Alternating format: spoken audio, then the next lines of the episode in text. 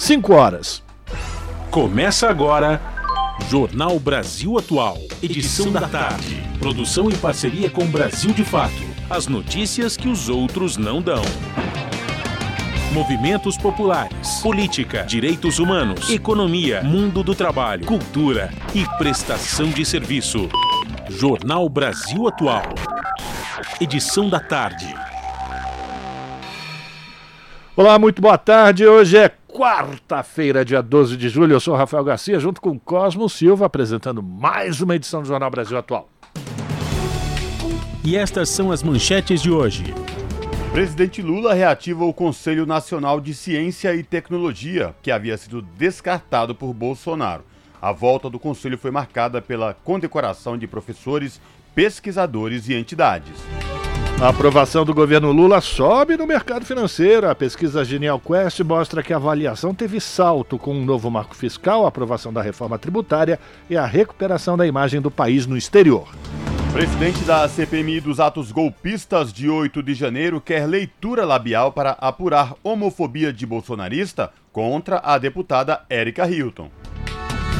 Estudo da ONU mostra que 3 em cada 10 pessoas do Brasil passava por situação de insegurança alimentar entre os anos de 2020 e 2022. Isso equivale a mais de 70 milhões de brasileiros. E a cultura comemora a adesão à lei Paulo Gustavo. Estados e municípios terão 4 bilhões de reais, segundo a ministra Margarete Menezes. É o início da descentralização dos recursos federais para o setor que tanto sofreu na pandemia de Covid-19.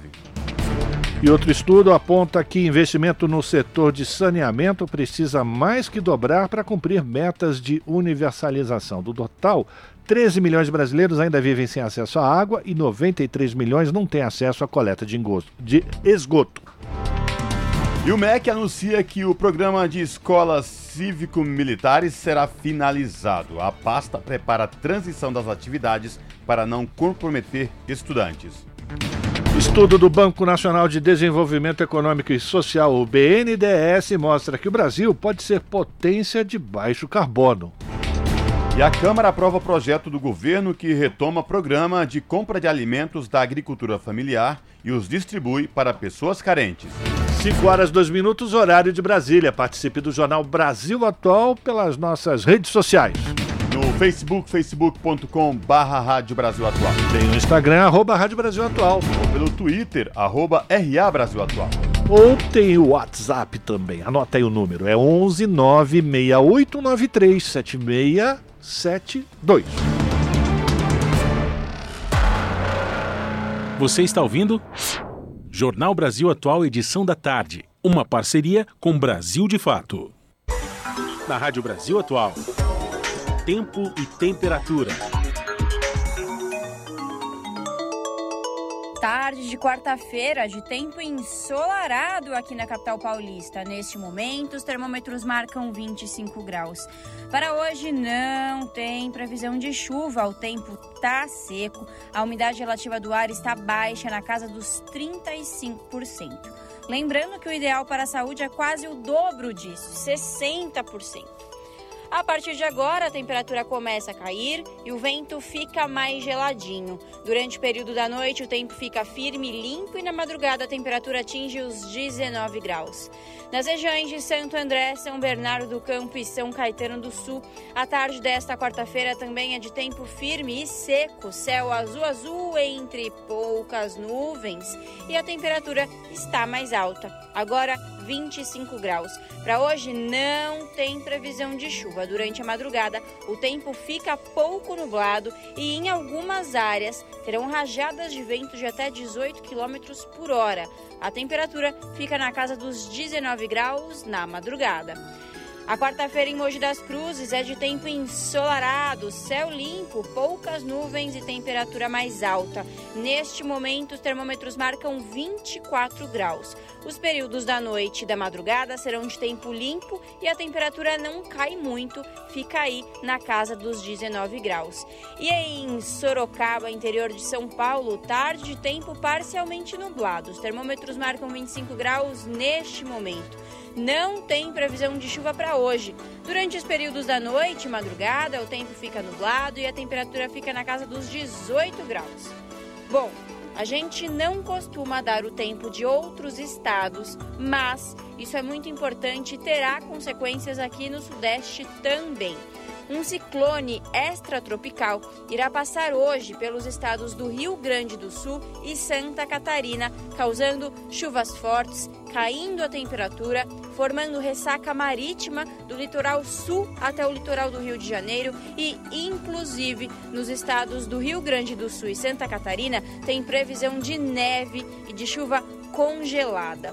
No mês passado, um ciclone já passou pelo estado gaúcho, causando muitos estragos e mortes. A Defesa Civil já soltou um alerta de perigo nessas regiões.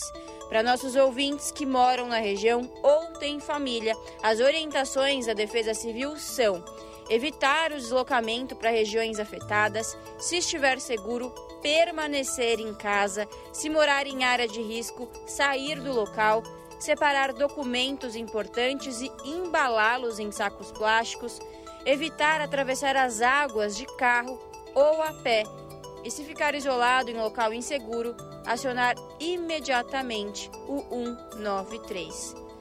No finalzinho do jornal, eu volto para falar como fica o tempo nesta quinta-feira. Na Rádio Brasil Atual, está na hora de dar o serviço. São 5 horas e 6 minutos, então todo mundo atento aí com a possibilidade de mudança do tempo, ah, os reflexos desse ciclone extratropical que está batendo lá no sul do país, pode chegar aqui em São Paulo, os efeitos dessa tempestade. Bom, ontem a gente chamou atenção aqui, e, e chamou a minha atenção e a atenção de todos nós aqui do estúdio, o índice de congestionamento na cidade de São Paulo, que bateu 1.151 quilômetros, de acordo com a CT. Eu acho que eles ouviram o Jornal Brasil Atual e falaram assim: vamos fazer, vamos melhorar essa média, porque hoje a gente entra aqui no site da Companhia de Engenharia de Tráfego e dá zero. Hoje não tem trânsito na cidade de São Paulo, viu, meu amigo? Mas é mentira, Rafael, porque aqui na Paulista, olhando aqui na Paulista, tem trânsito. Tem trânsito. Alguma coisa tá errada. Pois é, eu acho que eles deram férias para os medidores de congestionamento na cidade. Ou então ele pifou, né? De, ontem, de tanto congestionamento Deu na cidade, pico. deu. É, bum, Queimou, queimou o fuzil. Portanto, gente, a gente não vai conseguir passar para vocês ah, os índices de congestionamento na cidade de São Paulo, porque certamente o serviço está fora do ar na CET. Amanhã a gente espera que ele já esteja restabelecido e a gente possa contar para vocês qual é a situação do trânsito nesse momento. Mas a gente pode, pelo menos, avisar que os carros com placas finais 5 e 6 não devem circular no centro expandido até às 8 da noite por conta do rodízio de veículos. E a gente vai saber agora como é que está a situação do transporte público sobre trilhos, trens do metrô e da CPTM Cosmo Silva. Rafael Garcia e ouvintes do Jornal da Rádio Brasil Atual, pelo menos no site do metrô aqui da cidade de São Paulo, tudo tranquilo, informando que as linhas operam em situação de tranquilidade para os passageiros, sem nenhuma intercorrência aqui nas linhas do metrô da cidade de São Paulo. E esta mesma situação se repete também nos trens da CPTM, que é a Companhia Paulista de Trens Metropolitanos, que atende aí a capital e também região metropolitana, incluindo o ABC Paulista. A CPTM informa que todas as linhas Rubi, Turquesa, Coral, Safira, Jade, Diamante, Esmeralda, todas com circulação normal neste momento, 5 horas e 8 minutos. E quem pretende pegar a rodovia Anchieta, rodovia dos imigrantes, rumo à Baixada Santista, Rafael? Não vai encontrar nenhum ponto de congestionamento, diferente de ontem, que também baixou a neblina no Alto da Serra, era congestionamento pela imigrantes, era congestionamento pela Anchieta, era perereco desgraçado. Hoje está tudo tranquilo. Limpou a a serra, não tem ponto de congestionamento nenhum. Agora, se você está na Baixada Santista, vem agora para São Paulo, você vai pegar um congestionamento sim, mas lá na ro- eh, rodovia Cônigo Domênico Rangoni, a Piaçaguera Guarujá, no sentido São Paulo, ela apresenta um congestionamento de 4 quilômetros do 252 ao 248 por conta de uma obra que causa interdição parcial da, eh, da rodovia. Tirando isso, gente, se você precisa pegar a estrada, boa viagem.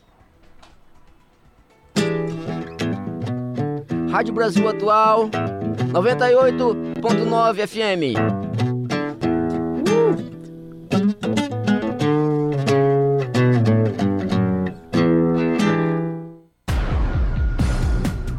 Jornal Brasil Atual. Edição da tarde. São 5 horas e 10 minutos. O presidente Lula oficializou nesta quarta-feira o relançamento do Conselho Nacional de Ciência e Tecnologia. Criado para assessoramento do executivo, o fórum trabalha pela reindustrialização do Brasil e tem na ciência, tecnologia e inovação suas bases para o desenvolvimento nacional. No entanto, desde agosto de 2018, o conselho não se reunia e na gestão anterior do ex-presidente Bolsonaro foi totalmente descartado. O órgão conta com 34 membros. Serão 16 cadeiras para ministros de Estado, além de oito para produtores e usuários de ciência e tecnologia e nove para representantes de entidades dos setores de ensino, pesquisa, ciência e tecnologia. A volta do Conselho também foi marcada pela condecoração de professores, pesquisadores e entidades com a Ordem Nacional do Mérito Científico. O Palácio do Planalto realizou pela manhã uma cerimônia em que, entre os homenageados, estavam também pesquisadores que tiveram a condecoração retirada em 2021 por Bolsonaro, por seus trabalhos contrariarem posições daquele governo. Pois é, voltou a sorrir o sol nesse país, né? São 5 horas 11 minutos e desenvolvimento e sustentabilidade foram temas tratados pelo vice e ministro do Desenvolvimento, Indústria, Comércio e Serviços, o Geraldo Alckmin, no programa Bom Dia Ministro, produzida pela Empresa Brasil de Comunicação, a EBC, na edição desta quarta-feira. Alckmin lembrou que o Brasil tem compromisso com o combate às mudanças climáticas e se coloca como protagonista mundial nessa área, começando pela Amazônia. Então, primeiro a Amazônia, caiu 33% no primeiro semestre o desmatamento. O Brasil tem compromisso com o combate às mudanças climáticas. Nós estamos vendo no mundo inteiro. Ou é calor demais, ou é chuva demais, ou é seca demais. Então é preciso descarbonizar. E aí o Brasil é o grande protagonista do mundo. A COP30 vai ser aqui em 2025, em Belém do Pará, e o Brasil vai ser o país que vai produzir hidrogênio verde, energia renovável, descarbonização, o grande protagonista. A pergunta sempre foi: onde é que eu fabrico bem e barato? Hoje a pergunta é: onde é que eu fabrico bem, barato e consigo compensar as emissões de carbono? É o Brasil é a bola da vez. É o país que vai atrair a economia verde, a energia limpa, a descarbonização, as fábricas. Por isso a gente fala da neo-industrialização. Não é uma reindustrialização no modelo antigo, mas é uma nova, uma neo-industrialização inovadora, digital e verde. Alckmin também falou sobre a importância da preservação das florestas tropicais para impedir o avanço das mudanças climáticas. Ele disse que a assinatura do contrato de gestão do Centro de Bionegócios da Amazônia está previsto para o dia 25 de julho. O CBA tem por objetivo potencializar a biodiversidade amazônica. É, nós temos que preservar a floresta. As três florestas tropicais vão segurar as mudanças climáticas no mundo. É fácil de guardar. É BIC, não tem aquela canetinha BIC. Então é BIC. B, Brasil. I, Indonésia. C, Congo. Então, as três florestas tropicais que restaram, uh, nas Américas, o Brasil, floresta amazônica, na África, República do Congo e na Ásia, a Indonésia. Então, sobre a Amazônia, boa notícia: fiscalização, uh, expulsão de garimpeiros ilegais, de invasores de terra. O desmatamento na Amazônia não foi feito por agricultores, mas por grileiros de terra, na expectativa de amanhã vender o, o título. Então, caiu 33% já. A meta do presidente Lula, da ministra Marina, é desmatamento ilegal zero. Mas tem 28 milhões de pessoas que vivem na região amazônica. Precisam ter emprego, precisam ter renda, precisam ter qualidade de vida. Então, o CBA, o Centro de Bionegócios da Amazônia, agora, neste mês de julho, uh, Walter Lima, no dia 25 de julho, nós assinaremos em Manaus o primeiro contrato de gestão com uma OS, uma organização social Fundação Universitas de Estudos Amazônicos, com interveniência do IPT, o Instituto de Pesquisas Tecnológicas de São Paulo. Qual o objetivo? É que a biodiversidade amazônica vire renda, vire emprego, vire empresa, vire negócios. Então, cosmético, indústria farmacêutica, indústria de alimentos, você, o CBA, esse é o objetivo dele. Jornal Brasil Atual. Edição da tarde. São 5 horas e 15 minutos. Pesquisa Genial Quest, divulgada nesta quarta-feira, mostra aumento da avaliação positiva da política econômica do governo Lula. A avaliação negativa caiu de 90% em maio para 53% e a positiva, que era de 10%, saltou para 47%. Subiu também a aprovação do trabalho do ministro da Fazenda, Fernando Haddad. Passou de 26% para 65%, enquanto a desaprovação caiu de 37% para 11%. Foi avaliada também a expectativa de melhora da economia brasileira nos próximos 12 meses. Os que confiam na melhora somam 13%, somavam 13% em maio e agora são 53%. E os que achavam que vai piorar agora são 21%. Há dois meses, isso era 61%. Já os que achavam que continuará como está somam 26%. Para 66% dos entrevistados, a reforma tributária vai aumentar o bem-estar da população. Já 34% desacreditam nessa melhora. A pesquisa ouviu 94 representantes de fundos de investimentos com sede em São Paulo e no Rio. É a terceira da série, antecedida por levantamentos em março e maio. 5 horas e 16 minutos e o presidente do Senado, Rodrigo Pacheco, estima que a reforma tributária será votada até outubro após discussão na Comissão de Constituição e Justiça. Após elogiar a aprovação pela Câmara dos Deputados, ele sinalizou que a proposta que trata da unificação de impostos poderá ser alterada pelos senadores, mas descartou fatiar a reforma tributária para promulgar imediatamente os pontos consensuais. Da Rádio Senado, quem traz os detalhes é Érica Christian. Após reunião com os ministros da Fazenda, Fernando Haddad, do Planejamento, Simone Tebet, e das Relações Institucionais, Alexandre Padilha, o presidente do Senado, Rodrigo Pacheco, anunciou que a reforma tributária terá prioridade e deverá ser votada até outubro.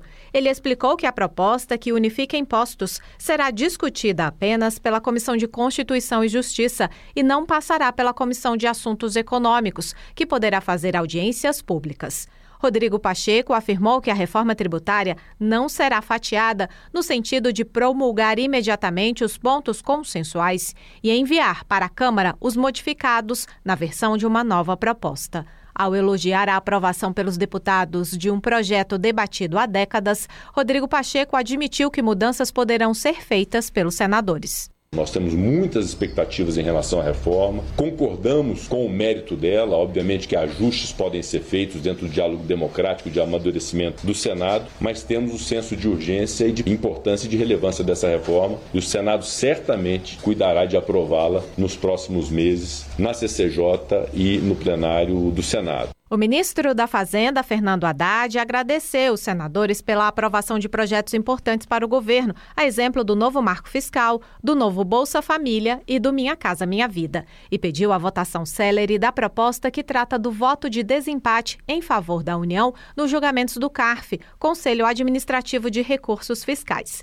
Ao afirmar que o projeto vai trazer mais recursos para os cofres públicos, o ministro explicou que a sua aprovação é essencial para a elaboração do orçamento de 2024. E isso vai pavimentar o caminho para que a nossa querida Simone Tebet possa elaborar uma peça orçamentária, assumindo na peça todos os compromissos manifestados pelo presidente Lula: manutenção de um patamar mínimo de investimento, recomposição do piso constitucional da saúde e da educação e o resultado primário que nós almejamos para o ano que vem, que vai dar estabilidade para a economia brasileira. O senador Eduardo Braga, do MDB do Amazonas, foi escolhido para ser o relator da reforma tributária, que trata da criação da Contribuição sobre Bens e Serviços, CBS, a partir da unificação dos impostos federais, PIS, COFINS e IPI, e também do IBS, Imposto sobre Bens e Serviços, que vai unir o ICMS, que é estadual, e o ISS, que é municipal. Da Rádio Senado, Érica Christian.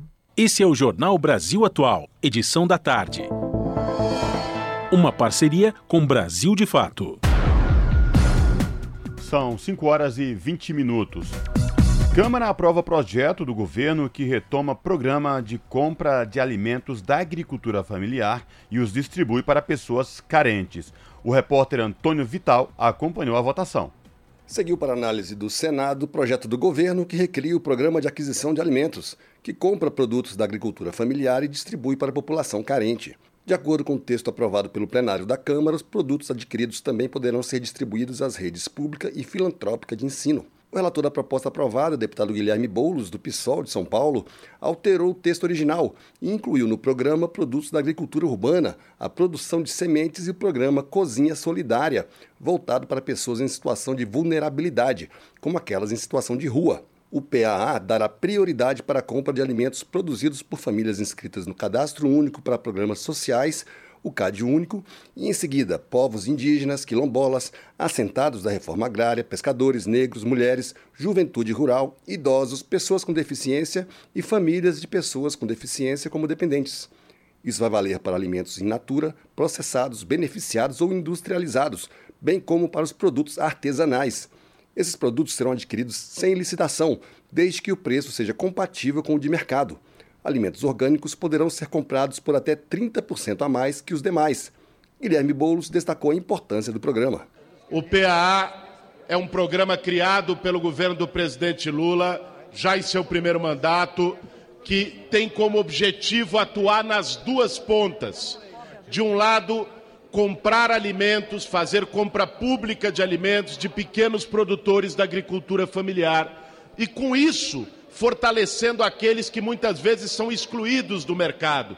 De outro lado, o PA atua combatendo a fome, com uma ampla rede de distribuição de alimentos. O texto original do projeto teve como base o de uma medida provisória editada pelo governo, mas que não chegou a ser votada e perde a validade em agosto.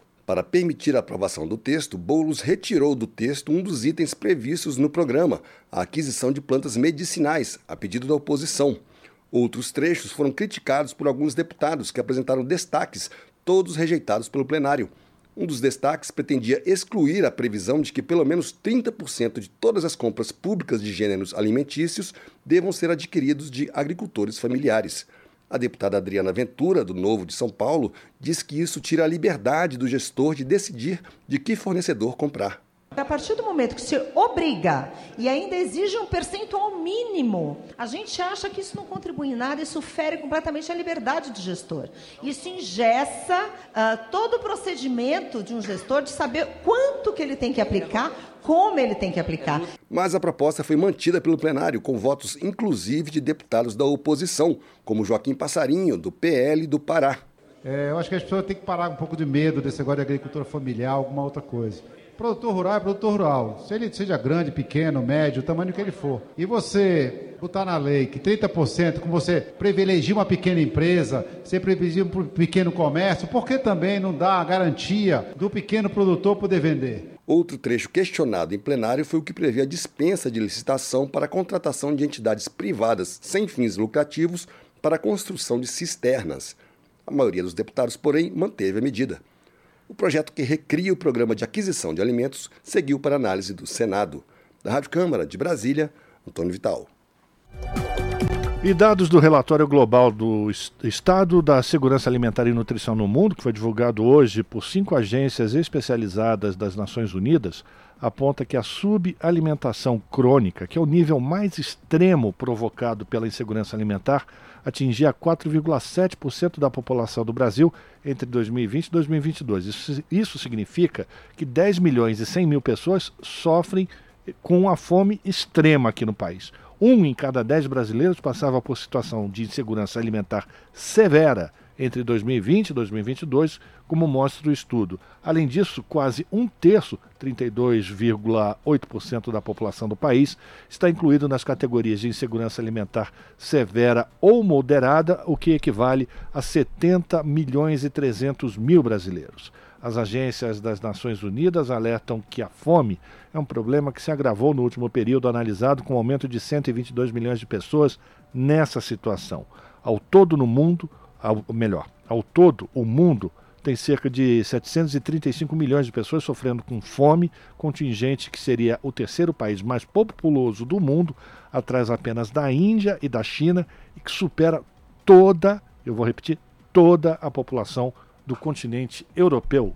Isso são 735 milhões de pessoas no mundo passando fome. São 5 horas e 25 minutos.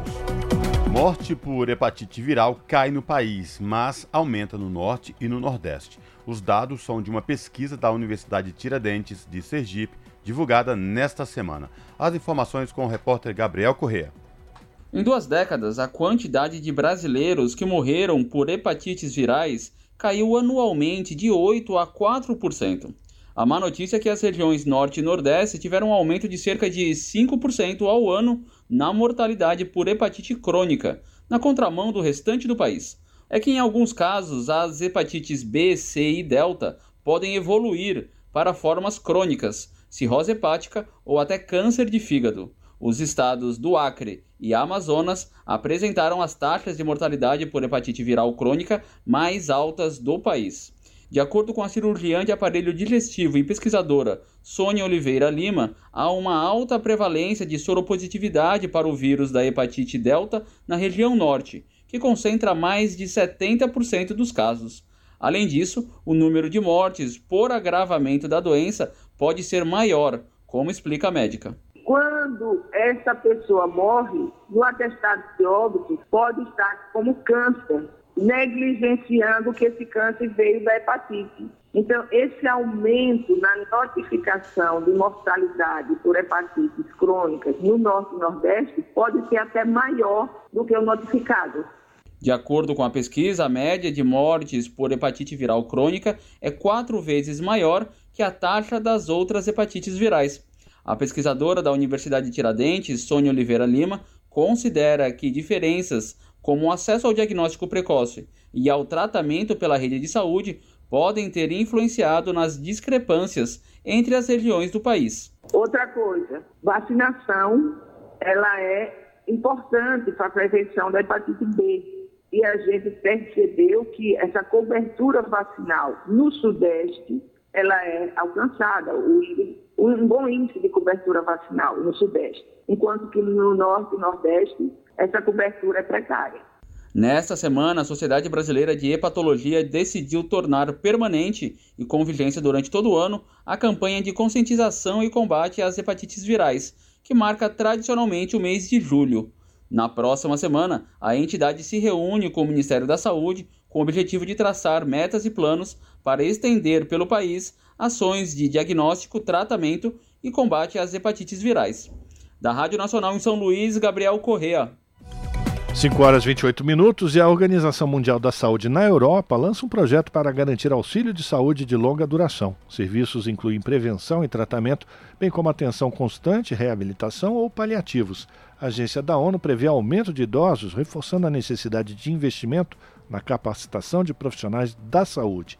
Da ONU News em Nova York, quem traz mais detalhes é Mayra Lopes. A Organização Mundial da Saúde na Europa e a Comissão Europeia lançaram uma parceria para apoiar países da região que trabalham para melhorar os cuidados de longa duração. A iniciativa busca melhorar o acesso e a qualidade desses serviços, ao mesmo tempo em que oferece auxílio importante a cuidadores informais que desempenham um papel crucial na área. Na região europeia, 135 milhões de pessoas vivem com deficiências e quase um em cada três idosos não consegue atender suas necessidades básicas de forma independente. A OMS ressalta a importância do acesso a cuidados de qualidade, integrados e de longa duração para garantir a autonomia das pessoas, seus direitos básicos e vida com dignidade. A prestação integrada de cuidados acontece quando os idosos têm atendimento de forma abrangente, como serviços de prevenção, tratamento, cuidados de longa duração, reabilitação ou paliativos. Estes serviços podem ser prestados em estabelecimentos de saúde ou em suas casas e comunidades. A pandemia de Covid-19 expôs as vulnerabilidades do sistema de assistência, incluindo serviços inadequados para pacientes que precisam de apoio de longo prazo e má integração com sistemas de saúde. Somente na União Europeia ocorreram aproximadamente 200 mil mortes no início da pandemia entre moradores de asilo de longa permanência. Da ONU News em Nova York, Mayra Lopes. São 5 horas e 30 minutos. O líder do governo, o senador Jacques Wagner, do PT da Bahia, anunciou a revogação dos decretos do presidente Lula sobre o marco do saneamento básico e a edição de novos que vão atender às exigências do Congresso Nacional. Os parlamentares questionaram a prestação de serviços sem licitações pelas empresas públicas e a regularização de contratos que deveriam ser extintos. Da Rádio Senado, quem traz os detalhes é Érica Christian. Diante da possibilidade de o Senado também aprovar a derrubada de dois decretos do presidente Lula sobre o marco do saneamento básico, o líder do governo, senador Jacques Wagner, do PT da Bahia, anunciou a revogação das duas normas e a edição de novas, respeitando o entendimento do Congresso Nacional sobre a legislação. Os parlamentares questionaram a decisão do Palácio do Planalto de permitir a prestação de serviços sem licitação pelas empresas públicas e a regularização de contratos que deveriam ser extintos sem possibilidade de renovação. O governo argumentou que essas autorizações garantiriam investimentos nos pequenos municípios. Jacques Wagner afirmou que os próximos decretos vão atender às demandas dos parlamentares no que diz respeito ao percentual de investimentos da iniciativa privada e do prazo para a apresentação de documentos que comprovem capacidade econômico-financeira para o cumprimento das metas de universalização. O governo entendeu a mensagem da Câmara e do Senado e creio que chegamos a um denominador comum e o governo decidiu revogar os dois decretos, publicar dois novos decretos, retirando dos decretos todo o texto considerado ofensivo na forma de decreto. O líder da oposição, senador Rogério Marinho, do PL do Rio Grande do Norte, argumentou que os decretos de Lula contrariavam os princípios do marco do saneamento básico.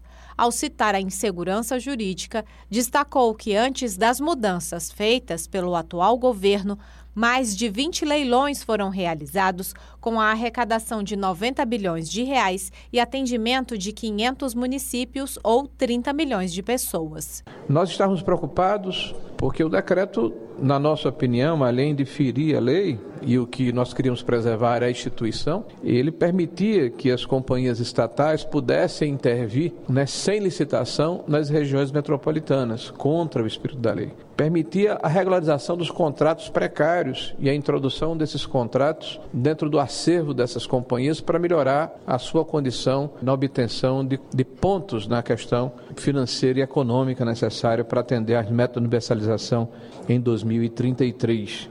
Entre os destaques do Marco do Saneamento Básico está a obrigatoriedade de todos os municípios do país ofertarem o acesso às redes de água e esgoto até o dia 31 de dezembro de 2033, quando 90% dos brasileiros terão acesso à coleta de esgoto, contra os atuais 44%, e 99% à água tratada. Hoje, essa marca é de 86%. Da Rádio Senado, Érica Christian. São 5 horas e 33 minutos. A gente vai continuar falando sobre saneamento. Vamos falar sobre o marco do saneamento agora com o professor Wagner Ribeiro, que é professor do Departamento de Geografia da Universidade de São Paulo e do Programa de Pós-Graduação em Ciência Ambiental. Isso porque um estudo mostra que, apesar de, após três anos, esse marco do saneamento e os investimentos do setor ainda precisam muito, muito dinheiro para conseguir cumprir essas metas de universalização. São 33 milhões de brasileiros ainda sem acesso à água tratada e 93 milhões de brasileiros que não têm acesso à coleta de esgoto. Professor Wagner Ribeiro, muito boa tarde, bem-vindo mais uma vez ao Jornal Brasil Atual. Como é que o senhor avalia essa situação que a gente está vivendo hoje e esse recuo do governo com relação ao marco, ao marco do saneamento, professor? Boa tarde, Rafael. Boa tarde a quem nos acompanha. Veja, Rafael, eu vejo com preocupação esse recuo, porque o próprio estudo que foi divulgado hoje, com ampla repercussão na imprensa, mostra que esse modelo que foi proposto pelo Marco do Saneamento ao contrário do que se dizia, não está gerando a quantidade de investimento privado que se, se, se preconizava. É, da ordem, tá, nós estamos com menos da metade do que é necessário de investimento privado. E isso não é por conta de um governo que está aí com seis meses de gestão, certo? Então ele já se mostra claramente pouco rentável para o capital. Essa é a questão central. Né? E, e, evidentemente que na, na perspectiva do interesse público, é, as ações que o governo tomou logo ao tomar posse, é, in, insistindo que as empresas estatais pudessem manter os contratos para fornecimento nas regiões metropolitanas, ele estava pensando no interesse geral. Né? E é evidente que esse Congresso privatista, né, com bastante conservador, não apenas bom, em várias questões, inclusive nesse, nesse aspecto, ia refutar essa, essas ideias. Né? E isso aconteceu na Câmara e agora a gente acabou de ter a notícia, né, infelizmente, que também no Senado é, houve uma, uma queixa, entre aspas, né, contra esse modelo. Na verdade, o que a gente tem que discutir é o seguinte, Rafael, nós temos de fato indicadores muito ruins, que não seriam aceitáveis né, para um país que tem a capacidade de investimento que o Brasil tem hoje, e a pergunta que está posta é quem vai pagar por esses investimentos necessários para o saneamento. É, do ponto de vista do capital, eu sempre costumo dizer algo que é, é tão é, é, óbvio, né? O capital investe, mas ele tem que ter lucro. O governo investe sem necessidade do lucro. Portanto, para o usuário final, né, para nós que pagamos o imposto, a remuneração do capital onera o preço final. Né? Então a pergunta é quem vai pagar? Do meu ponto de vista, o interesse público, né, o Estado deveria arcar com esse tipo de investimento. E seria, se você me permite insistir um pouco mais nisso, é, inclusive uma forma de alavancar a economia hoje do país. Se nós pensarmos né, que, grosso modo, né, um terço da população não tem acesso à água é, e quase metade não tem acesso a esgoto, é, imagine quantos empregos podem ser gerados pelo Estado se nós pautarmos, por exemplo, que nos próximos três anos e meio vamos dotar o Brasil de indicadores aceitáveis de água, né, de acesso à água e coleta e tratamento de esgoto seriam milhares de empregos que seriam gerados, né? Do ponto de vista muito mais acertado do que ficar estimulando, por exemplo, o consumo de automóveis e mesmo de móveis e itens da linha branca. Né? Então, é, esse parece o grande debate que nós temos que fazer. Qual é o modelo que nós vamos usar para é, tornar o Brasil um país com indicadores aceitáveis, né? Que, de, de fato, precisamos melhorar. Né? Eu insisto que o modelo estatal ainda é mais eficiente, né? Porque, no mínimo, se ele tiver o mesmo custo que o capital, ele não, nós não precisamos remunerar o capital, não precisa ter lucro. Portanto, para nós, consumidores, Professor Wagner? recursos, que são quem paga imposto, ficaria mais em conta. Professor Wagner Ribeiro Cosmo falando, boa tarde para o senhor, obrigado mais uma vez por atender o nosso pedido aqui no Jornal da Rádio Brasil Atual. Essa questão do marco do saneamento básico, ela vem de longa data e a gente sabe o quanto isso era necessário por duas questões. Né? O Brasil é um país continental com bolsões fora, nas regiões metropolitanas e fora das regiões metropolitanas. Né? Dos dados vem aí, 33 milhões de brasileiros ainda vivem sem acesso à água tratada, 93 milhões têm acesso à coleta de esgoto. Mas aí, professor, como adequar isso e tentar fazer é, uma proposta que tenha é, ampla amplitude, que atinja o máximo de brasileiros, sem, que, sem passar para o Congresso Nacional, e a gente sabe o que é esse Congresso Nacional, uma vez que o lobby das empresas privatistas, das empresas privadas, fica em cima porque elas querem ganhar lucro e querem ganhar dinheiro, né? Não querem ir nos bolsões, onde quem mais necessita está lá longe das grandes regiões metropolitanas, professor. Exatamente esse é o ponto, Cosme. Né? O próprio Arthur Lira claramente disse que não ia mexer em nada que foi aprovado recentemente. Ele estava fazendo uma alusão direta ao marco do saneamento. Né? Isso foi logo no começo da gestão do governo Lula. Então, é, de fato, esse, esse, é um ponto central. Quer dizer, qual é o modelo? Né? Segundo o marco atual, ele passa por uma visão privatista. Nós criticamos muito isso na ocasião, isso está fazendo três anos agora, que foi aprovado em pleno governo Bolsonaro. Né? É, até peço desculpa por falar o nome desse indivíduo, geralmente não faço, mas saiu, enfim. Mas, de qualquer modo, é, foi aprovado e acontece que é, é a lei que temos hoje, né? Para reverter esse cenário, precisaria sim passar pelo Senado, passar pela Câmara, enfim, com todos os trâmites normais. O debate que nós temos que fazer é em função do interesse público, do interesse geral, não de algumas poucas empresas chamadas senhores da água, né? Nós sabemos que são sete, oito empresas que vivem se fagocitando, né? elas vão mudando a, a identidade capital, vão se fundindo, etc., mas são sete, oito empresas internacionais, com sede na França, Reino Unido, Estados Unidos da América, Espanha, enfim, que acabam aí controlando, digamos assim, né, o, o acesso aos serviços de saneamento e água em várias partes do mundo e querem fazer aqui no Brasil também. Pois é, então, professor. Esse debate tem que ser lançado urgentemente, né? E é um debate público que vai ter que fazer, sem pressão popular, Rafael, nós não vamos conseguir mudar isso, não. Mas eu, é exatamente essa contradição que eu quero levantar aqui com o senhor, porque nesse, na, nos países de origem dessas empresas, é, o debate é de reestatização, né? Essas empresas estão sendo novamente se, é, sendo é, sendo controladas pelo Estado, né? porque mostrou que o, o, processo, além de não alcançar a eficiência que era tão é, difundida por aí, era um serviço muito mais caro, né, professor? Esse é o ponto central, Rafael. Você está trazendo uma questão fundamental. Nós já temos mais de 30 anos de privatização de serviços de água mundo afora. Isso começou nos anos 90, né? enfim, metade dos anos 80 em alguns países, e se constatou que efetivamente o preço é mais caro e a qualidade do serviço diminuiu. A água é mais contaminada, o nível de descontaminação é, do saneamento também não é o mesmo que se tinha antes. Então, isso mostra claramente que esse modelo não está certo. Ao ponto de, por exemplo, Paris, né, onde você tem um grande grupo é, internacional, com sede lá inclusive, voltou para a gestão estatal. Mas Buenos Aires voltou para a gestão estatal. Berlim voltou para a gestão estatal. Jakarta, na Indonésia, voltou para a gestão estatal. Por que, que nós vamos agora na contramão da tendência internacional? Né? Porque, na verdade, é onde sobrou para o capital internacional vir fazer aqui é, a sua atividade e, evidentemente, buscar lucros. Então, nós temos que nos revelar a isso sim, levar esse debate publicamente, né? levar para o Congresso, levar para o Senado, mobilizar a sociedade e enfrentar politicamente esse debate que é necessário. Tá certo, professor. Quero agradecer a sua participação aqui no Jornal Brasil Atual mais uma vez. É um assunto que vai continuar ainda na nossa pauta aqui de conversas, o marco do saneamento e, enfim, os investimentos que são necessários para a gente levar a, o acesso à água potável para a população brasileira e também, e principalmente, o saneamento básico para a gente também diminuir uma série de doenças que são veiculadas pela falta de uma água de qualidade e um saneamento público de qualidade no Brasil. Muito obrigado, viu, professor? Até a próxima, Rafael. Conversamos com o professor Wagner Ribeiro, professor do Departamento de Geografia da Universidade de São Paulo e do Programa de Pós-Graduação em Ciência Ambiental, aqui no Jornal Brasil Atual. As notícias que os outros não dão. Jornal Brasil Atual. Edição da tarde. Uma parceria com Brasil de Fato.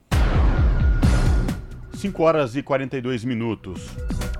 O presidente da CPMI dos atos golpistas de 8 de janeiro quer leitura labial para apurar homofobia de bolsonarista contra a deputada Érica Hilton do PSOL. Abílio Brunini teria sugerido que a parlamentar psolista estaria oferecendo serviços com conotação sexual. A informação é com Nicolau Soares.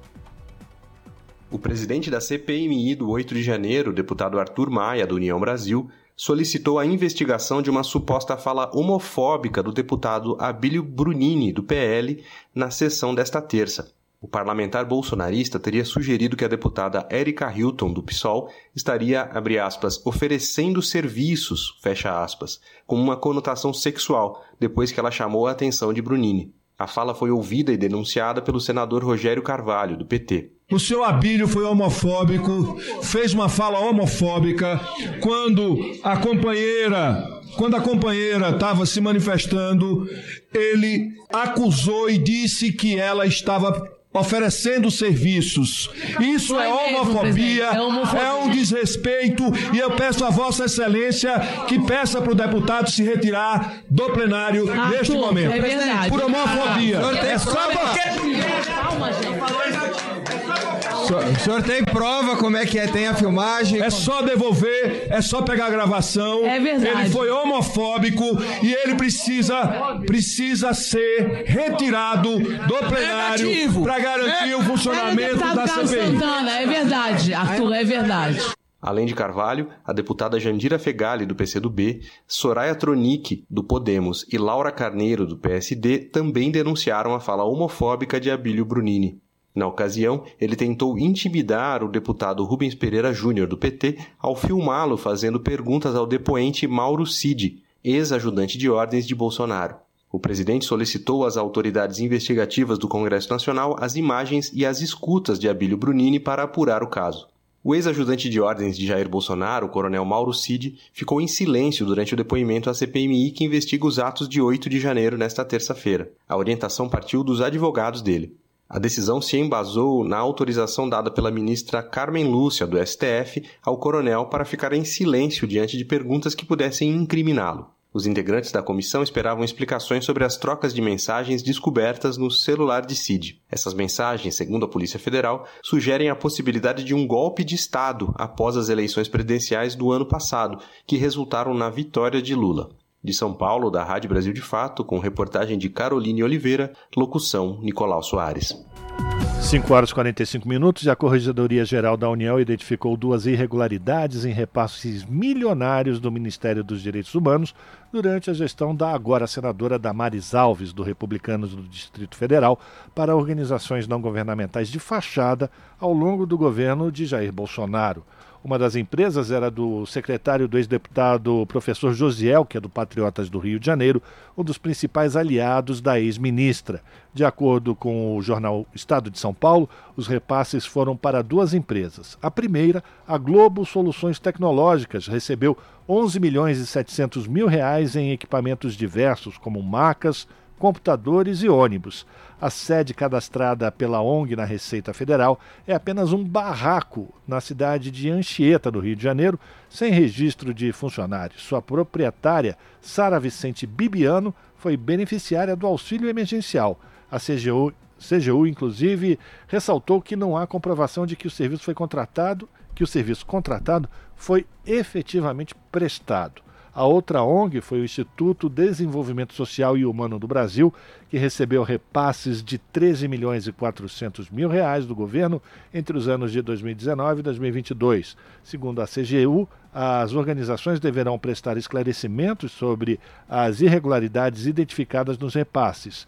O IDSH, o Instituto Desenvolvimento Social e Humano, inclusive terá que devolver 1 milhão e 100 mil reais à União.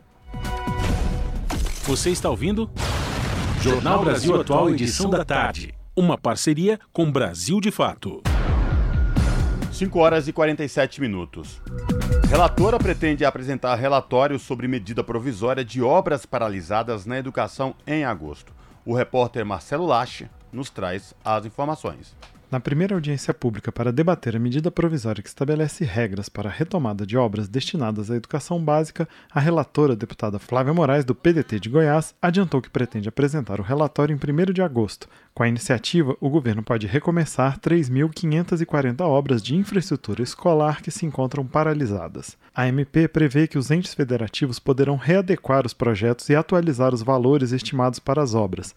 Para isso, poderão utilizar o Índice Nacional de Custo da Construção Civil acumulado desde o início do contrato original. Conforme o diretor de Auditoria de Políticas de Infraestrutura da Controladoria Geral da União, Tiago Lucas de Oliveira Aguiardi, a medida provisória está alinhada com as recomendações do órgão sobre obras paradas. Tiago Aguiardi relatou que em 2019 a CGU fez um levantamento de todas as obras paralisadas no país e as causas da paralisação.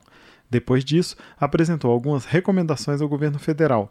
Dentre elas, sugeriu que não se iniciassem novas obras sem que aquelas em andamento fossem concluídas. Segundo o diretor de auditoria da CGU, em 2019 eram mais de 10 mil projetos em execução. A controladoria também teria recomendado a elaboração de um plano de retomada das obras paradas, exatamente o que prevê a medida provisória no caso da educação. É interessante que a medida provisória traz alguns pontos que estão muito alinhados ao que, ao que recomendações de órgãos de controle falam. Né? Eu vou citar alguns, por exemplo, necessidade de priorização das obras inacabadas em detrimento de novos investimentos. A MP é isso, né? O segundo, vamos estabelecer critérios de, de priorização? E aí a MP traz um critério muito simples, que é obra está com percentual de execução próximo do fim. Possibilidade de mudar o projeto, nós estamos falando de obras de 10 anos, de 8 anos atrás, né? Talvez a necessidade do município seja diferente agora. Quanto ao texto que será elaborado pela relatora Flávia Moraes, Tiago Aguiardi fez algumas sugestões. Ele defende, por exemplo, que não sejam incluídos muitos critérios novos para a seleção dos projetos a serem retomados, porque isso poderia dificultar a seleção e ainda levar a questionamentos judiciais sobre as escolhas. O técnico da CGU ainda propôs a inclusão de auditoria para acompanhar a execução dos contratos repactuados. Flávia Moraes também defendeu que não se deve prever muitos critérios de seleção, No entanto, disse considerar fundamental exigir laudo de viabilidade técnica da obra. Do contrário, pode haver município com obra quase pronta, o primeiro critério de seleção previsto na MP, mas que, sem projeto, a obra pode continuar parada.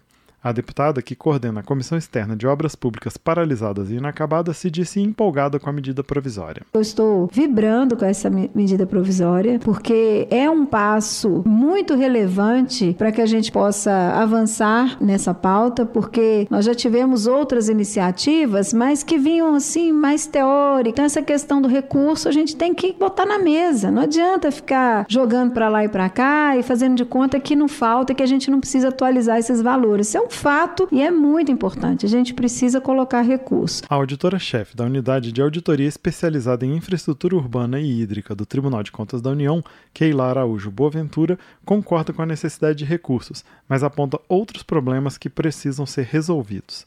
Como exemplo, ela apontou a ausência de monitoramento e fiscalização por parte do Fundo Nacional do Desenvolvimento da Educação, responsável pelo financiamento das obras. Além disso, os municípios teriam dificuldades de comunicação com o FNDE, além de não contarem com auxílio técnico para a elaboração de projetos. O presidente da comissão mista, senador Alessandro Vieira, do MDB de Sergipe, ressalta ser realmente uma constatação nas bases a características diminuta das equipes do FNDE e, por isso, haveria demora na análise de projetos. No entanto, disse acreditar que, com a previsão de orçamento, será possível contornar os problemas. Todos nós temos a convicção de que a educação é fundamental para o desenvolvimento do cidadão e do país, e ela só é importante quando chega no orçamento, porque no discurso ela está desde sempre e nunca mudou nada. É também uma, uma constatação nas bases, a característica diminuta das equipes, e por conta disso, uma demora na análise de projetos, isso dificulta muito o atendimento. A previsão do governo federal é investir cerca de 4 bilhões de reais na retomada de obras paralisadas nos próximos próximos quatro anos. Se todos os projetos de escolas forem concluídos, a MP pode beneficiar 450 mil crianças, com vagas na educação infantil e básica. Da Rádio Câmara de Brasília, com informações de Maria Neves, Marcelo Larcher. 5 horas e 51 minutos e o governo federal irá encerrar o Programa Nacional das Escolas Cívico-Militares. O Ministério da Educação enviou um ofício aos secretários de Educação informando que o programa será finalizado e que deverá ser feita uma transição cuidadosa das atividades para não comprometer o cotidiano das escolas. Principal bandeira do governo Bolsonaro para a educação, o programa era executado em parceria, uma, em parceria do MEC, Ministério da Educação, e o Ministério da Defesa. Com o encerramento do programa, cada sistema de ensino deverá definir uh, estratégias específicas para reintegrar as unidades educacionais às redes que são regulares. Segundo o Ministério da Educação e Cultura, 216 escolas aderiram ao modelo nas cinco regiões do país e que precisarão agora retomar o controle dessa, enfim, desse currículo para os padrões nacionais. São 5 horas e 52 minutos e a gente continua repercutindo aqui a educação no Jornal da Rádio Brasil Atual, porque o Senado aprovou lei que cria o programa Escola em Tempo Integral. O projeto já havia sido aprovado pela Câmara e prevê 2 bilhões de reais para expansão da modalidade no país. E quem traz as informações é o Douglas Matos. O plenário do Senado aprovou por unanimidade o projeto de lei que cria o programa Escola em Tempo Integral e destina verbas federais para a expansão da modalidade em escolas de estados e municípios. A votação foi simbólica. O PL segue agora para a sanção do presidente Lula. A proposta encaminhada pelo Planalto ao Congresso já tinha sido aprovada pela Câmara. No Senado, ela foi relatada pela senadora Dorinha Seabra, do União Brasil, que destacou que a adesão de estados e municípios ao programa é voluntária. A parlamentar ressaltou ainda que a medida é importante num momento de queda no número de escolas de tempo integral no país nos últimos anos. O percentual chegou a cair. Passamos de 29% em 2014 para 27% em 2022. Diante desse quadro, é mais do que bem-vinda uma iniciativa do Ministério da Educação de instituir o programa Escola de Tempo Integral com oferta de assistência técnica e financeira às redes de ensino para expandir matrículas nessa modalidade, tanto na educação infantil quanto ao ensino médio. Parlamentares ligados à pauta da educação, inclusive da bancada governista, anunciaram que teriam emendas a apresentar à proposta por conta de possíveis gargalos na implementação do programa. Um acordo na Comissão de Educação no Senado fez com que essas emendas fossem retiradas, facilitando a aprovação da matéria para que as demandas sejam levadas diretamente ao Ministério da Educação.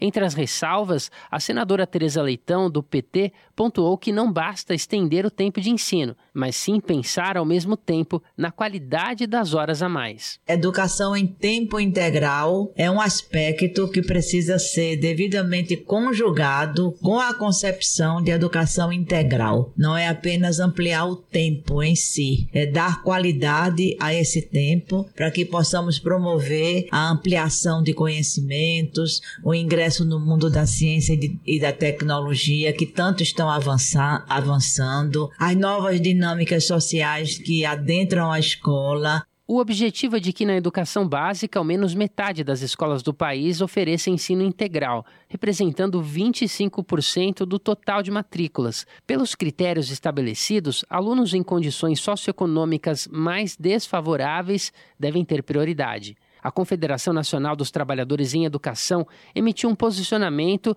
em que apresenta ressalvas ao PL, apontando o que considera insuficiências da proposta. Defendendo o ensino integral, a entidade afirma que é necessário, em primeiro lugar, que haja currículos atrativos para crianças e adolescentes foram aprovados 2 bilhões de reais em 2023 e 2024 a serem utilizados na ampliação do ensino integral no país. O objetivo do Ministério da Educação é que esse montante chegue a 4 bilhões de reais até 2026. A previsão da proposta é de que os recursos sejam transferidos por meio do Fundo Nacional para o Desenvolvimento da Educação.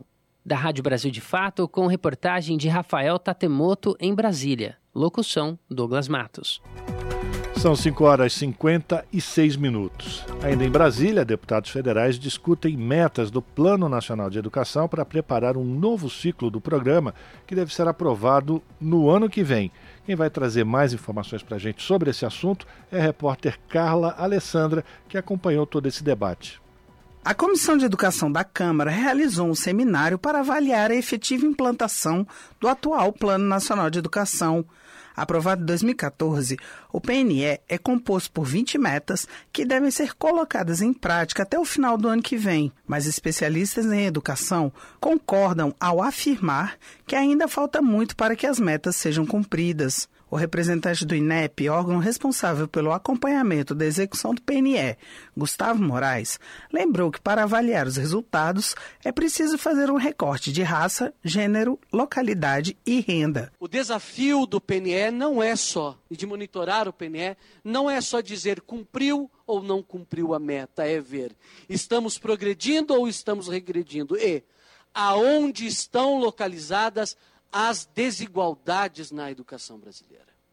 E como podemos agir para diminuir essas desigualdades. Para ele, o próximo plano, que deve ser enviado ao Congresso Nacional no primeiro semestre de 2024, tem que ser adaptado para conseguir enfrentar as desigualdades. Para a representante do MEC, Selma Rocha, a discussão em relação ao próximo PNE tem de pensar não só na atualização e no cumprimento das metas, mas tem que se relacionar com temas como ciência, tecnologia, meio ambiente, cultura e geração de emprego e renda. Não é possível pensar um plano de desenvolvimento nessa circunstância, sem que nós levemos em consideração essa dimensão que é intersetorial e que tem impacto na vida das escolas e dos territórios onde as escolas em todo o país e os espaços educacionais em todo o país estão. O presidente do Conselho Nacional dos Trabalhadores em Educação e representante do Fórum Nacional de Educação, Helena Araújo, destacou que o PNE, aprovado em 2014, não conseguiu sair do papel da forma esperada por problemas políticos, econômicos e pela pandemia de Covid-19. Para ele, só é possível avançar se não houver retrocesso nos investimentos. Alcançar 10% do PIB para a educação foi um fato histórico em nosso país. E de lá para cá, não avançamos. Houve uma redução no orçamento da educação em nosso país. O deputado Pedro Kizai, do PT de Santa Catarina, que pediu a realização do seminário, destacou a importância de o próximo PNS ser amplamente discutido como forma de garantir uma eficiência melhor das metas para a educação. Produzir uma proposta que seja a mais próxima do parlamento, da sociedade e do governo. Por isso que eu acho que esse diálogo permanente aqui nesse segundo semestre e as conferências, onde todos os deputados vão participar, para fazer a mediação, porque quando chegar aqui, a gente já tem muita coisa construída coletivamente. Segundo Pedro Kizai, o país precisa se empenhar para cumprir os investimentos de 10% do PIB em educação até o final do próximo ano, como prevê o PNE atual. Da Rádio Câmara de Brasília, Carla Alessandra. Você está ouvindo? Jornal Brasil Atual, edição da tarde. Uma parceria com Brasil de Fato. Pontualmente 18 horas. Rádio Brasil Atual. Para sugestões e comentários, entre em contato conosco por e-mail redação@jornalbrasilatual.com.br ou WhatsApp DDD 11 96893 7672. Acompanhe a nossa programação pelo site redebrasilatual.com.br.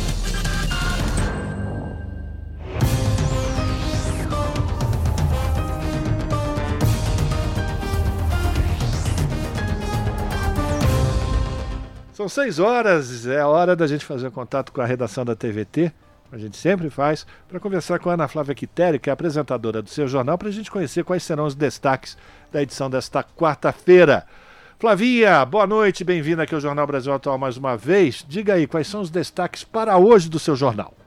Olá, Rafa, Cosmo e também Fábio. Uma excelente noite para vocês e para todos os ouvintes da Rádio Brasil Atual. E vamos aos destaques da edição desta quarta aqui no seu jornal, mas antes eu vou fazer um convite para vocês. Caso vocês estejam próximos a janelas ou até mesmo é, no carro, né? Puder olhar o céu nesse momento, esse finalzinho de tarde para o começo do período noturno, as cores que eles no céu está nesse momento, né? Um alaranjado com um roxo.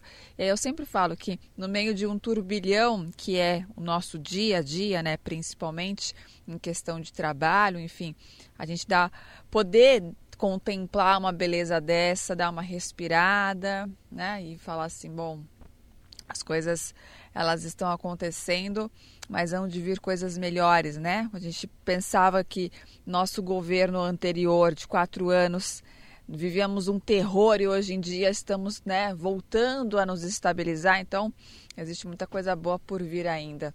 E aí eu não falo só na questão política, mas é na questão de cada um, né? Na vida de cada um. Então, por isso que eu fiz esse convite. Porque o céu neste momento tá bonito, quis compartilhar com vocês. Mas bora lá jogar a conversa fora para depois? Vamos ao que interessa, que são os destaques. Começando que a Fiocruz lançou no início desta semana o Observatório do SUS, que é destinado a debates sobre os avanços e desafios do sistema de saúde pública em defesa do direito à saúde e também à vida. E um dos principais objetivos do observatório é o fortalecimento do SUS, Sistema Único de Saúde. Vocês vão acompanhar isso na nossa reportagem. Vale a pena lembrar que o SUS passou por muitos aprimoramentos ao longo dos anos, mas também sofreu com sucessivas tentativas de desmonte, principalmente nos últimos anos com os governos Temer e Bolsonaro. E com a lei do teto de gastos aprovada em 2016, a saúde perdeu capacidade de financiamento. Para se ter uma ideia, só em 2019 20 bilhões de reais deixaram de ser destinados ao setor, que é um dos setores mais importantes, né? Além disso, o negacionismo durante a pandemia gerou gastos com tratamentos ineficazes que desperdiçaram recursos públicos e também custaram milhares de vidas.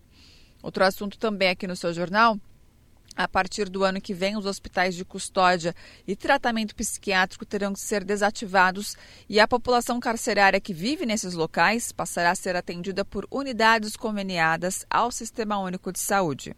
O fato é considerado um avanço da luta antimanicomial no país, que há anos busca assegurar o acompanhamento dessas pessoas por equipes multiprofissionais do SUS. Hoje, aproximadamente 5 mil pessoas vivem em hospitais de custódia e tratamento psiquiátrico. Né? Muito, é, é algo controverso, mas acho que se cada um pudesse ir até esses locais e ver as condições insalubres, pensaria muito antes de dizer que esses hospitais deveriam continuar existindo.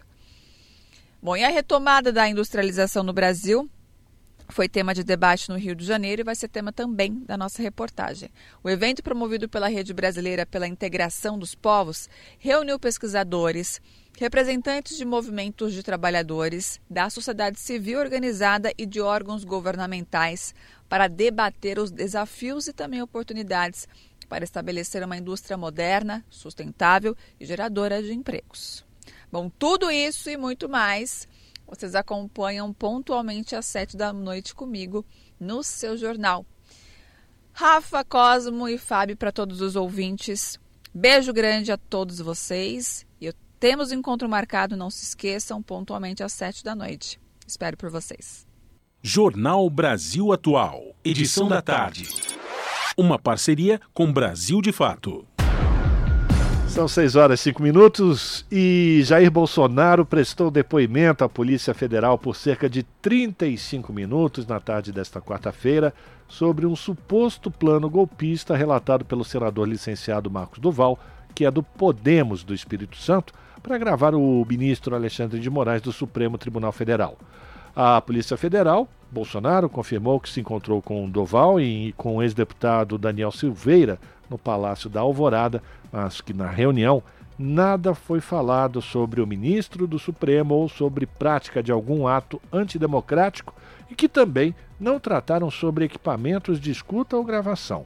Desde o mês de fevereiro, Duval apresentou diversas versões a respeito do encontro. Em um primeiro momento, o senador indicou que Bolsonaro havia colocado o Gabinete de Segurança Institucional, o GSI, à disposição para entrega de escutas, o que Bolsonaro nega. Pouco tempo depois, Doval atribuiu a fala a Daniel Silveira. Esse foi o quarto depoimento do ex-presidente à Polícia Federal neste ano. Desde que deixou a presidência, Bolsonaro já foi intimado a depor sobre os atentados de 8 de janeiro, o caso das joias da Arábia Saudita e as fraudes no cartão de vacinação dele e de familiares. Jornal Brasil Atual. Edição da tarde. E o nosso contato agora no Jornal da Rádio Brasil Atual é com o Vitor Nuzzi. O Vitor Nuzzi, que é repórter da Rede Brasil Atual, redebrasilatual.com.br. Olá, Vitor, tudo bem? Prazer te receber aqui no Jornal da Rádio Brasil Atual. Seja bem-vindo. Obrigado, Cosmo. É sempre um prazer. Boa tarde. Boa tarde. Vamos lá. Quais destaques do portal da RBA você traz nesta quarta-feira para os nossos ouvintes? Então, Cosmo, hoje o nosso destaque é sobre cultura. Né? O Ministério da Cultura, o MINC, divulgou um balanço sobre a adesão à, à lei Paulo Gustavo, né? aquela lei que foi aprovada no ano passado, né? com, com grande movimentação, mobilização do setor cultural no país todo, é, e agora, é, depois ela foi regulamentada, já neste ano, neste governo, e, e o Ministério da Cultura comemorou aqui a adesão de todas as unidades da federação, né, todos os estados aderiram à Lei Paulo Gustavo e 98% dos municípios também aderiram, ou seja, mais de quase 5.500 municípios também aderiram e, e, e, poderão pleitear ali os, os recursos dessa lei. Ô Vitor, e quando a gente fala que esses municípios irão, poderão pleitear os recursos desta lei, a gente, em cifras, a gente está falando quanto, quanto é o montante, o montante destinado? Tá, o, o, o valor total, Cosmo, é de 3,8 bilhões de reais, segundo o Ministério da Cultura, um valor recorde para o setor, e desse total, 2 bilhões vão para os estados, são destinados aos estados, e 1,8 bilhão pra, para os municípios. É, mais ou menos 30% desse valor já foi repassado. Né? São, são recursos que vêm do Fundo do Audiovisual, do Fundo Nacional de Cultura, e, e aí, aí os estados e municípios têm que apresentar os, os planos de ação, os projetos, editais, para fazerem jus a, esse, a esses valores. Né? Mas eles já começaram a ser é, distribuídos. E esse setor da cultura que tanto sofreu na pandemia, teve vários embates com o governo da gestão anterior, né, a gestão anterior de Jair Bolsonaro. Enfim, parece que agora uma luz no, no, no fim do túnel para os artistas e para a cultura de modo geral no Brasil, né, Vitor? É, bom, a gente lembra, né, Cosmo, como que foi, como foi tratada a cultura no Brasil naquele, nesses anos, nesses últimos anos, né? Ela era tratada como uma coisa, primeiro como uma coisa menor, né, como parece que como um gasto, né, não como uma coisa importante, né, e que é, né, que a gente sabe como é a cultura não só importante é uma marca registrada do país, como ela também é importante economicamente, né, pra, ela cria empregos, ela cria desenvolvimento pelas regiões. E aqui a cultura foi tratada como uma coisa menor, uma coisa ideológica, né? A gente lembra bem é, dos ministros que andaram, é melhor nem falar deles, né, mas a gente lembra bem dos ministros que andaram por, por ali, né? Primeiro que nem, nem Ministério da Cultura nós tínhamos, né? Virou uma secretaria, era uma coisa realmente tratada é, como se fosse de, em segundo plano, em segunda medida. Felizmente, parece que está é, essa, essa visão distorcida é, acabou, né? Tomara. É, é verdade, tomara, porque é um país sem cultura, é um país sem identidade, não, não dá para a gente perder tudo isso. Ainda mais o nosso país, que nos quatro cantos, de norte a sul, leste a oeste, do Oiapoque a Chuí, a cultura é tão diversa e tão maravilhosa nesse país tão extenso, não é, Vitor? É essa a grande característica do Brasil, né? A, a sua diversidade, né, Cosmo? A gente tem é, em atrações culturais tão diferentes e tão interessantes em, eh, em todas as regiões, né? Cada uma tem sua característica. Se a gente vai para a região norte, né? Você tem coisas que é, a gente nem desconfia aqui na região sul, enfim, no centro-oeste. Cada região brasileira tem uma boa surpresa. Né? O Brasil é muito rico, né? O Brasil é um, é um grande produtor de cultura né, seja a cultura musical, acho que principalmente, né, mas também no, na dança, no teatro, no cinema, nas artes em geral. Né, o Brasil, é, é, acho que a grande marca brasileira é sua cultura, e é, e é assim que ele é identificado fora daqui, inclusive. É, e o que nos enche de, o coração de alegria, de de ver o quanto a cultura é importante no país e quanto tem gente envolvida com cultura, é a adesão maciça aí, né, de praticamente todos os entes da federação aderindo aí ao programa do Ministério da Cultura, né, a Lei Paulo Gustavo. É, todos, né, todos os estados aderiram, quase todos os municípios aderiram também, tomara que isso se reflita em muitos projetos, né, pelo, pelo país, é, porque a gente precisa, né, Cosmo? O Brasil precisa disso. Depois de um, de um período tão cinzento, né, tão terrível para as artes em geral, com os artistas sendo tratados como. Né, parece, parecia que a gente estava novamente em tempo de ditadura, que o artista era visto como um, um subversivo. Né? É, era uma coisa mais ou menos parecida. Né? Agora, agora talvez as coisas mudem e, e essa, aquela visão também sobre é, é, havia um desconhecimento muito grande né, sobre a lei Rouanet, sobre as leis de incentivo à cultura em geral. É, acho que esse agora está é, tá sendo superado.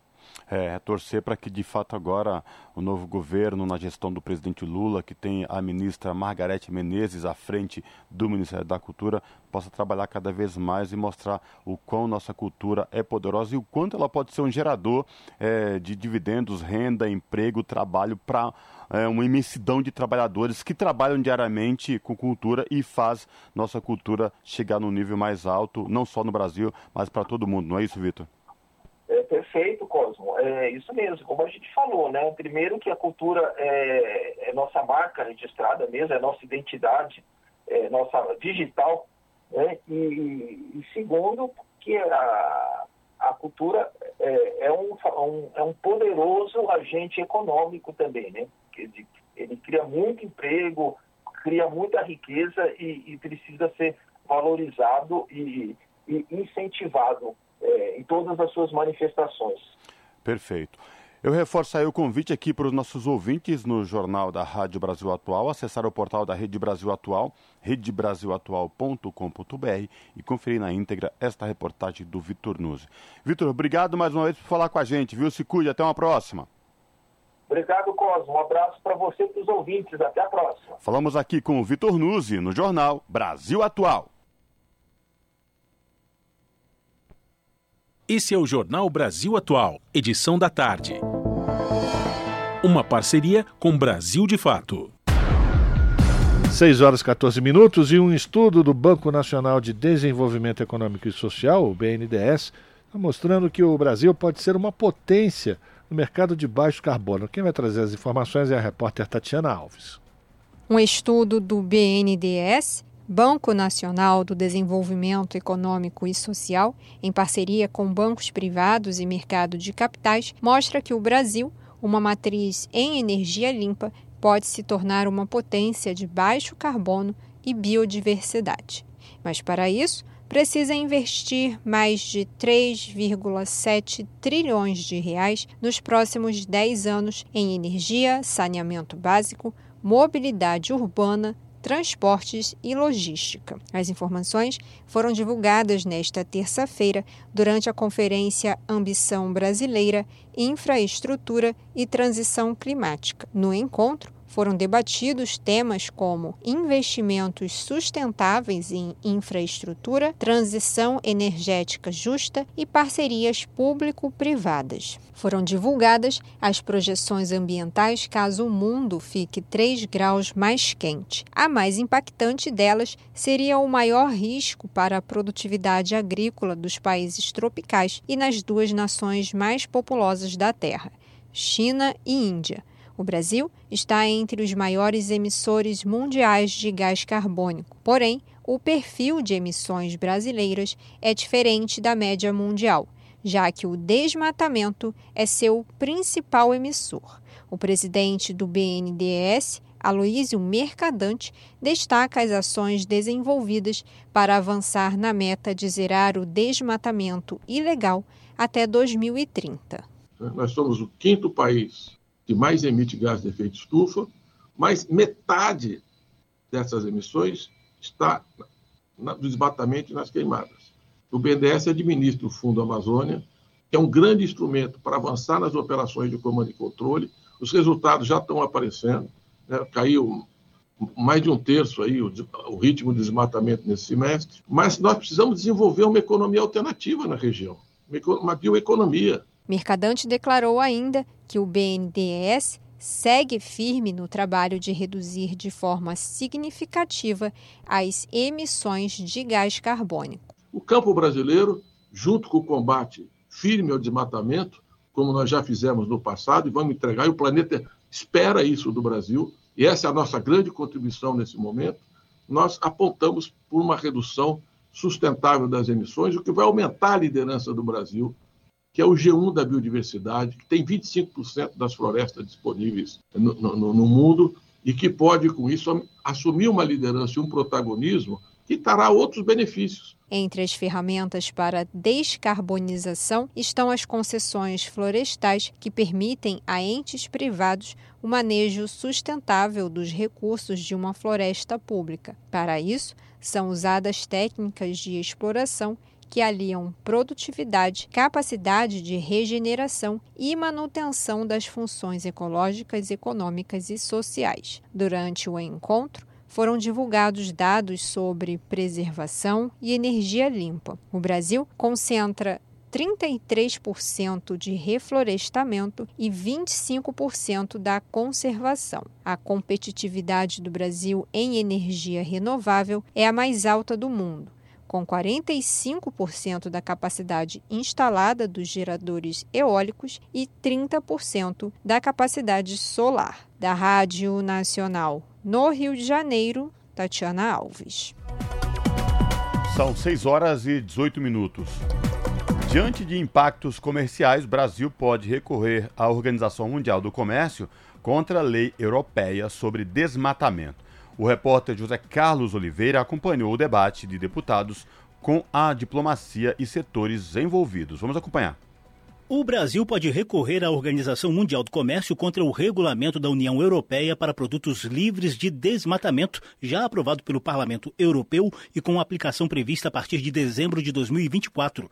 Os impactos da nova lei europeia nos produtos brasileiros foram debatidos em audiência conjunta das Comissões de Agricultura e de Indústria e Comércio da Câmara dos Deputados. A secretária do Comércio Exterior do Ministério do Desenvolvimento, Tatiana Prazeres, afirmou que a medida é unilateral, tem efeito extraterritorial territorial e impacta em 34% dos produtos que o Brasil exportou para a União Europeia em 2022. É uma conversa que nós temos com o Itamaraty, a possibilidade do Brasil questionar a legalidade dessas medidas nos foros apropriados, né? questionar as novas exigências europeias à luz das regras internacionais de comércio. O diretor do Departamento de Política Comercial do Itamaraty, embaixador Fernando Pimentel, também chamou de arbitrária a classificação de países por risco de desmatamento prevista na lei europeia. Segundo ele, pode haver uma espiral de retaliação ao redor do mundo, fragilizando o comércio internacional, além da imposição de custos aos exportadores que não existem para os produtores locais. Os representantes do governo também apontaram reflexos negativos dessa lei nas negociações em torno do acordo comercial entre Mercosul e União Europeia. O embaixador Pimentel explicou como a situação é tratada no governo. Infelizmente, a demora muito. Você tem que sofrer o dano para ir reclamar. A gente quer resolver isso de uma maneira proativa, mas a gente tem dúvidas. Vários países em desenvolvimento estão olhando essa lei com cuidado. O polêmico regulamento incide sobre madeira, soja, carne bovina, cacau, café, óleo de palma, borracha e derivados. Para entrar na Europa a partir do fim do próximo ano, essas commodities deverão passar por verificações que afastem o risco de elas terem sido produzidas em áreas de desmatamento legal ou ilegal. Entre as punições previstas estão suspensão das importações, apreensão ou destruição de produtos e multa de até 4% do faturamento anual da operadora. A lei europeia considera floresta qualquer área com 10% de cobertura de árvores de até 5 metros de altura. Representante do Ministério do Meio Ambiente, Raoni Rajão, destacou que o texto engloba áreas de todos os biomas brasileiros e não apenas Amazônia e Mata Atlântica. Raoni também se queixou que os europeus, altamente dependentes de combustíveis fósseis, desconsideram os esforços do Brasil na transição para o desmatamento ilegal zero até 2030. O processo como está sendo imposto no Brasil, nós entendemos que está sendo incorreto. Né? Como diz a ministra Marina, é como se o Brasil falasse que não compra nada de nenhum país que queima carvão. O embaixador da União Europeia no Brasil, o espanhol Inácio Ibáñez, garantiu que a lei tem foco no combate à degradação florestal e que o Brasil pode transformá-la em vantagem competitiva. Ibáñez também disse que os europeus não temem eventual recurso ao AMC. Não é uma eh, legislação comercial, é uma legislação de caráter claramente medioambiental. Se algum país vai levar esta questão frente à Organização Mundial de Comércio, mas desse ponto de vista nós estamos muito confiantes. Já é legislação na Europa, então não é um elemento que eu posso chegar aqui para dizer vamos negociar, mas existe um caminho de, de diálogo com essa grande transformação que foi a chegada do presidente Lula, firmando esse compromisso contra o desmatamento por parte do governo, com essa aposta clara em favor do combate contra as mudanças climáticas. O presidente da Comissão de Indústria e Comércio, o deputado Heitor Chu, do PSB do Rio Grande do Sul, criticou a legislação europeia. Queríamos que a União Europeia entendesse a nossa complexidade da legislação ambiental. Eu fico me imaginando como deve ser fácil fazer uma lei lá para nós cumprirmos aqui. E eu não me conformo muito com isso. A audiência também contou com representantes das confederações nacionais da indústria e da agricultura que enfatizaram os riscos de prejuízo para o Brasil diante da nova lei europeia. Da Rádio Câmara de Brasília, José Carlos Oliveira. 6 horas 22 minutos e as negociações entre governo e servidores públicos federais contam agora com novas regras. Uma portaria com as normas da Mesa Nacional de Negociação Permanente foi assinado nesta terça-feira e o repórter Renato Ribeiro traz mais informações. É nesse espaço que governo e representantes das categorias discutem acordos, reajuste de salários, benefícios e planos de carreira. A mesa foi reaberta em fevereiro deste ano.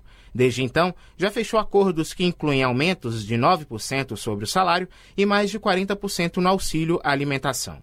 A ideia é garantir espaço permanente e democrático para a negociação coletiva no serviço público.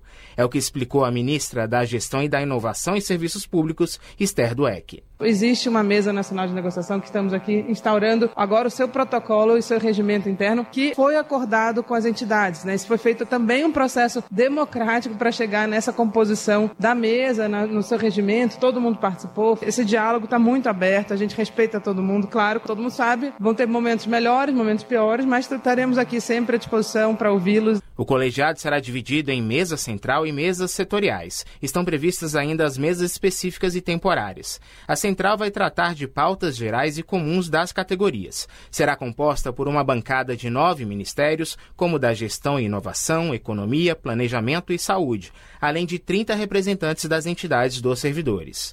Já setoriais atuarão em temas particulares de cada categoria ou órgão, mas sem impacto orçamentário. Para o secretário-geral da Confederação dos Trabalhadores do Serviço Público Federal, Sérgio Ronaldo da Silva, a instalação definitiva da mesa de negociação inaugurou o início de uma nova jornada. Para o movimento sindical, isso é muito importante, porque a entidade sindical que não tem a prerrogativa de ter o espaço de diálogo, de negociação, ela fica sem as suas atribuições. Então, para nós é muito caro essa questão da, do retorno, para que a gente possa voltar à normalidade no serviço público, discutir as políticas públicas no foro adequado. Em 2024, as pautas dos servidores serão recebidas em janeiro e as negociações começam em fevereiro. Mas neste ano, o diálogo já foi antecipado, com uma reunião da mesa central entre governo e sindicatos em Brasília. Da Rádio Nacional em Brasília, Renato Ribeiro. São 6 horas e 25 minutos. A Petrobras leva calote em privatização e paralisa fábrica no Paraná. Estatal informou a petroleiros que Forbes e Manhattan não cumpriu um contrato de compra e venda. As informações com Vinícius Konchinski. A Petrobras informou que o banco FM, Forbes e Manhattan do Canadá não cumpriu o contrato de compra da SIX, unidade de industrialização do xisto no Paraná. Por isso, a petroleira paralisou a fábrica que fica em São Mateus do Sul e estava em processo de transição. O comunicado da Petrobras foi enviado aos sindicatos dos petroleiros do Paraná e Santa Catarina, que a questionou sobre a paralisação. A SIX estava parada desde o final de maio para manutenção programada. Deveria ter voltado à operação na última quinta-feira, dia 6, mas isso não ocorreu. A paralisação da fábrica por conta de quebra de contrato foi noticiada pelo jornalista Leandro Demore. A Petrobras concluiu a venda da SIX e da PetroSix, tecnologia para extração de óleo combustível das rochas de folheiro betuminoso em novembro do ano passado. A empresa tinha acordado com os compradores que manteria a operação da SIX até que elas adquirissem capacidade para fazê-lo. Essa ajuda, porém, tinha um custo para eles. Como o contrato não vem sendo cumprido, a Petrobras paralisou o serviço. Os salários dos petroleiros estão assegurados pela estatal. Reportagem da agência pública, publicada em fevereiro, revelou uma denúncia sobre a privatização da unidade paranaense. Segundo a matéria jornalística, em 2012, uma comissão interna de apuração da Petrobras investigou um possível vazamento de informações sigilosas sobre a PetroSix AFM. Por isso, desaconselhou futuros negócios com o banco. Mesmo assim, a estatal vendeu a Six à companhia. Segundo a Petrobras, a venda está em consonância com a resolução do Conselho Nacional de Política Energética e foi íntegra. Ainda de acordo com a estatal, foi respeitado o compromisso firmado com o CAD, o Conselho Administrativo de Defesa Econômica, para a abertura do setor de refino no Brasil. A recomendação da Petrobras tem a ver com suspeitas sobre a suposta venda de informações da PetroSix para a FM sem o consentimento da empresa. O negócio teria envolvido o pai da juíza Gabriela Hart, que trabalhou com Sérgio Moro na Lava Jato. O engenheiro químico José Hart Filho trabalhou na Six. De Curitiba, da Rádio Brasil de Fato, Vinícius Konchinski. Na Rádio Brasil Atual, tempo e temperatura. Mencionei na primeira previsão do tempo, este ciclone extratropical que irá passar pelos estados de Santa Catarina e Rio Grande do Sul traz consequências aqui para a região sudeste. A quinta-feira, na capital paulista, será um dia nublado, com previsão de chuva fraca durante o período da tarde. As rajadas de vento estarão presentes desde o começo do dia, com ventos de até 73 km por hora. A temperatura máxima na região da capital paulista será de 26 graus e a mínima de 15 graus. Nas regiões de Santo André, São Bernardo do Campo e São Caetano do Sul, a quinta-feira também será um dia nublado, de sol entre muitas nuvens. Além da previsão de chuva com intensidade fraca no período da tarde, para esta quinta-feira na região do ABC tem previsão de vendaval, ventos fortes durante todo o dia, com até 80 km por hora de força. A máxima será de 26 graus e a mínima de 15 graus. Em Mogi das Cruzes, a quinta-feira será um dia com temperatura mais alta. O sol aparece entre muitas nuvens e tem previsão de chuva com intensidade fraca no período da tarde. Igualmente nas outras regiões, tem também previsão de vendaval em Mogi, ventos fortes de até 71 km por hora. A temperatura máxima será de 26 graus e a mínima de 15 graus. E aí, em Sorocaba, olha, mesma coisa. Quinta-feira será um dia de sol entre nuvens, mas já não tem previsão de chuva. E sim, os ventos também serão mais fortes, com rajadas de até 52 km por hora, com temperatura máxima de 26 graus e mínima de 15 graus. Larissa Borer, Rádio Brasil Atual. E a gente termina aqui mais uma edição do Jornal Brasil Atual, que teve trabalhos técnicos dele, Fábio Balbini. Na apresentação, Cosmo Silva e este idoso que vos fala, Rafael Garcia. Você fica agora com o papo com o Zé Trajano. Depois, às sete da noite, pela TVT, tem o seu jornal com a Ana Flávia Quitério. A gente volta amanhã, a partir das 5 da tarde, com mais uma edição do Jornal Brasil Atual. Para você que nos acompanhou até agora, um ótimo final de quarta-feira. A gente se encontra de novo amanhã. Tchau, tchau.